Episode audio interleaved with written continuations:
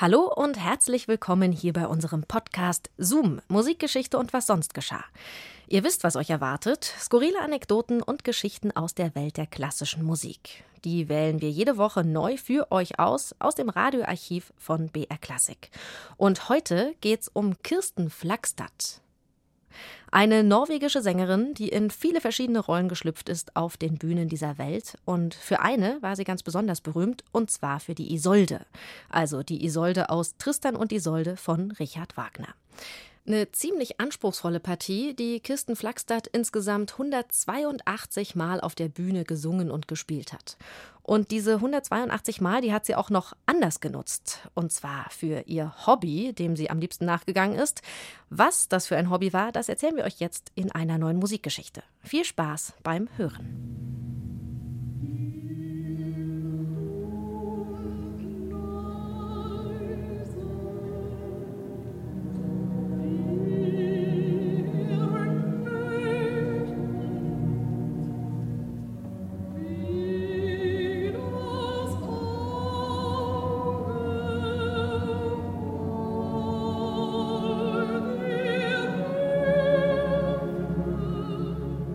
Bei Lampenfieber helfen Rituale. Von 50 ab rückwärts zählen. Kleine Spaziergänge hinter der Bühne. Meditieren, mit dem Talisman sprechen. Die große Wagner-Sängerin Kirsten Flagstadt pflegte, ganz ohne Lampenfieber, eine andere Gewohnheit. Sie strickte. In den Pausen von Tristan und Isolde entstanden so Pullover für ihre Enkelkinder. Pünktlich zum nächsten Auftritt war sie dann wieder präsent mit einer der schwierigsten Partien der Opernliteratur. Der Wechsel zwischen anrührender Isolde und fürsorglicher Großmutter gelang der Flagstadt mühelos, denn sie war zwar einer der größten Sängerstars ihrer Zeit, privat aber unkompliziert. Eine Primadonna ohne Launen und Allüren, bodenständig und tiefenentspannt. Stricken als Ausdruck vollkommener Gelassenheit.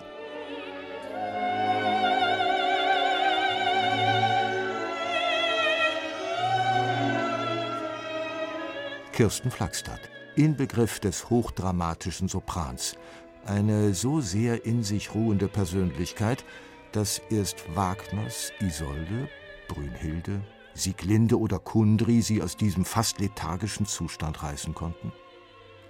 Es gibt Beobachtungen von Kritikern und Kollegen, die in diese Richtung gehen. Nur selten entflammte sie als Darstellerin wirklich mit Haut und Haar für eine dramatische Bühnensituation. Stets hielt sie sich etwas bedeckt. Glühende Leidenschaft war ihre Sache nicht. Der Faszination ihres majestätischen, monumentalen Gesangs aber tat dies keinen Abbruch. Mit dem satten, warmen Klang einer Stradivari verglich Dirigent Georg Scholti einmal ihre Stimme. Und für Rudolf Bing, Direktor der New Yorker Metropolitan Opera, war sie einfach eine der größten Sängerinnen aller Zeiten.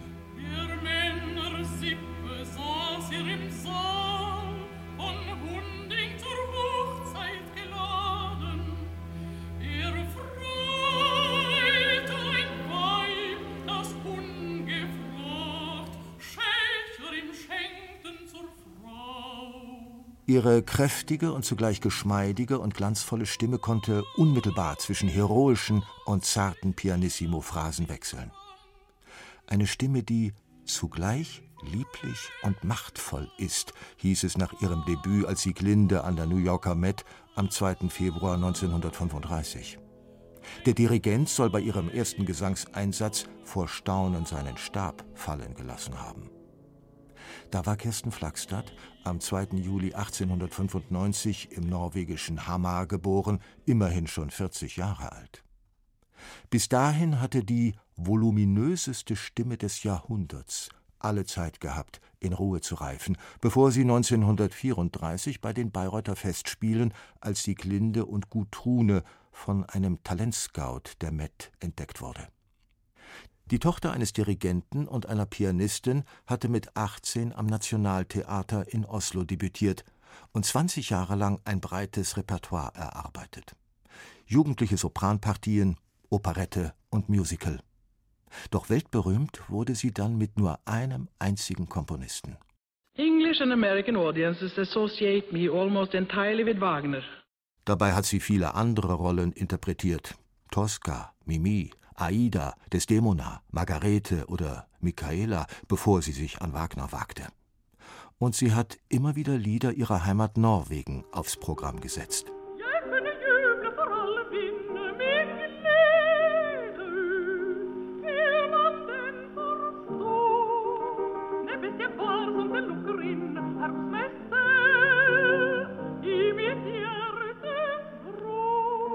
Unvergessen ist Kirsten Flagstadt aber vor allem als Wagners Isolde, die sie 1932 erstmals in Oslo sang.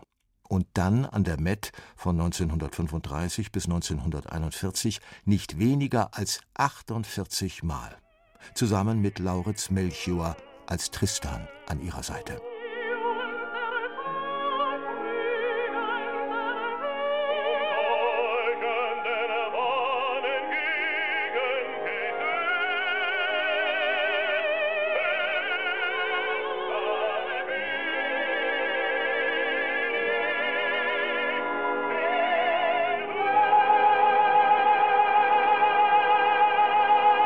Ihre Popularität war in den 30er Jahren so groß, dass Wagner-Opern mit ihr Straßenfeger und Kassenschlager waren und es zu vier Aufführungen pro Woche am Broadway schafften.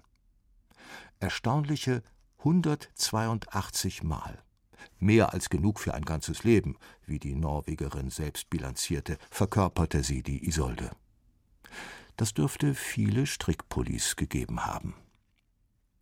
Referenz und historischer Meilenstein ist diese Figur in der Aufnahme mit Wilhelm Furtwängler und dem Flamonia Orchestra Juni 1952 in der Londoner Kingsway Hall.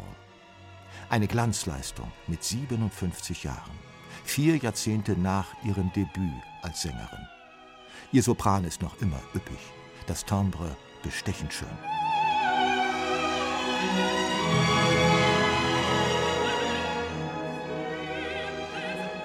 Doch Isolde hin oder her, die Sängerin sehnt sich nach Ruhe, wie sie einen Monat zuvor, am 5. Mai 1952, nach Auftritten an der New Yorker Met und der Londoner Royal Albert Hall in einem Interview in Hamburg im Hotel Atlantic erzählt.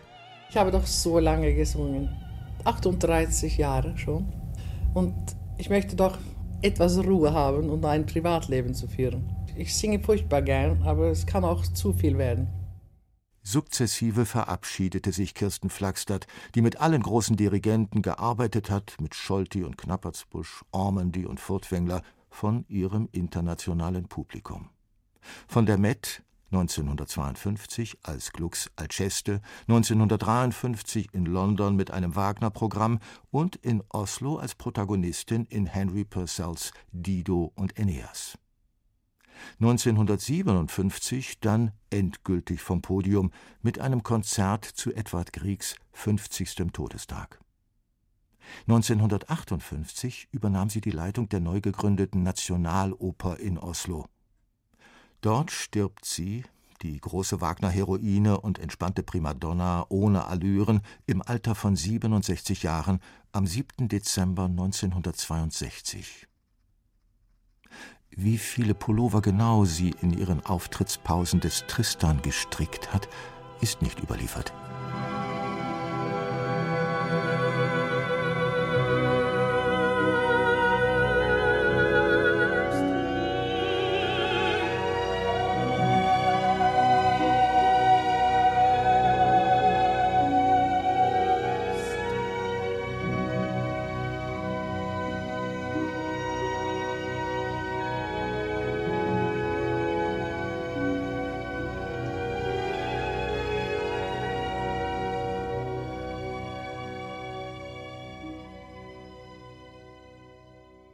Ich frage mich ja, ob die eher kratzig oder kuschelig weich waren, diese Pullis, diese Norweger Pullis.